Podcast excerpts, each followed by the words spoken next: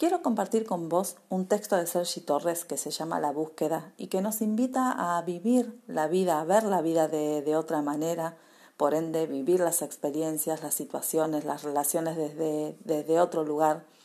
Y quiero compartirlo porque el tarot siempre lleva a recordarnos esto.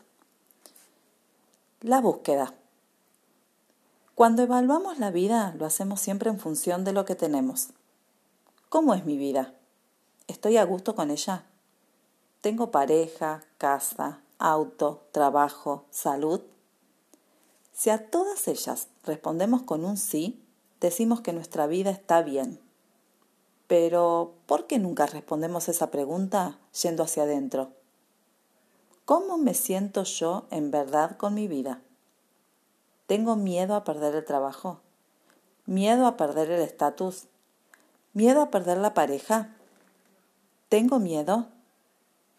Llevamos años buscando ahí fuera y no nos cuestionamos por qué nunca hemos encontrado aquello que esperábamos encontrar.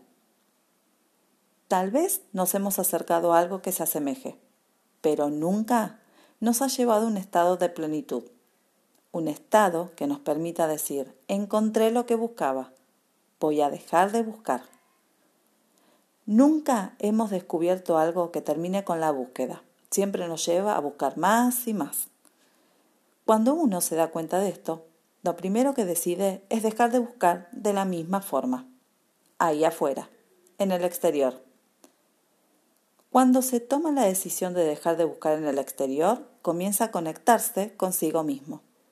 Y en ese proceso te das cuenta que no necesitas a nadie ni a nada ahí afuera, porque todo cuanto necesitas ya está ahí. La vida te ofrece constantemente personas, relaciones, situaciones. No necesitas nada más.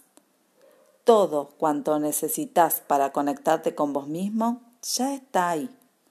Sé que puede parecer algo idílico, inalcanzable para muchas personas, pero la pregunta es, ¿puedo hacerlo yo? Para lograrlo, lo único que necesito es ser consciente de mí mismo los miedos, límites y tomar la decisión de cruzarlos. Y esa decisión me lleva a no necesitar nada más, porque ya me he encontrado a mí mismo. Ya estoy aquí. Sienta lo que sienta. Sufrimiento, dolor, alegría. Ya estoy aquí.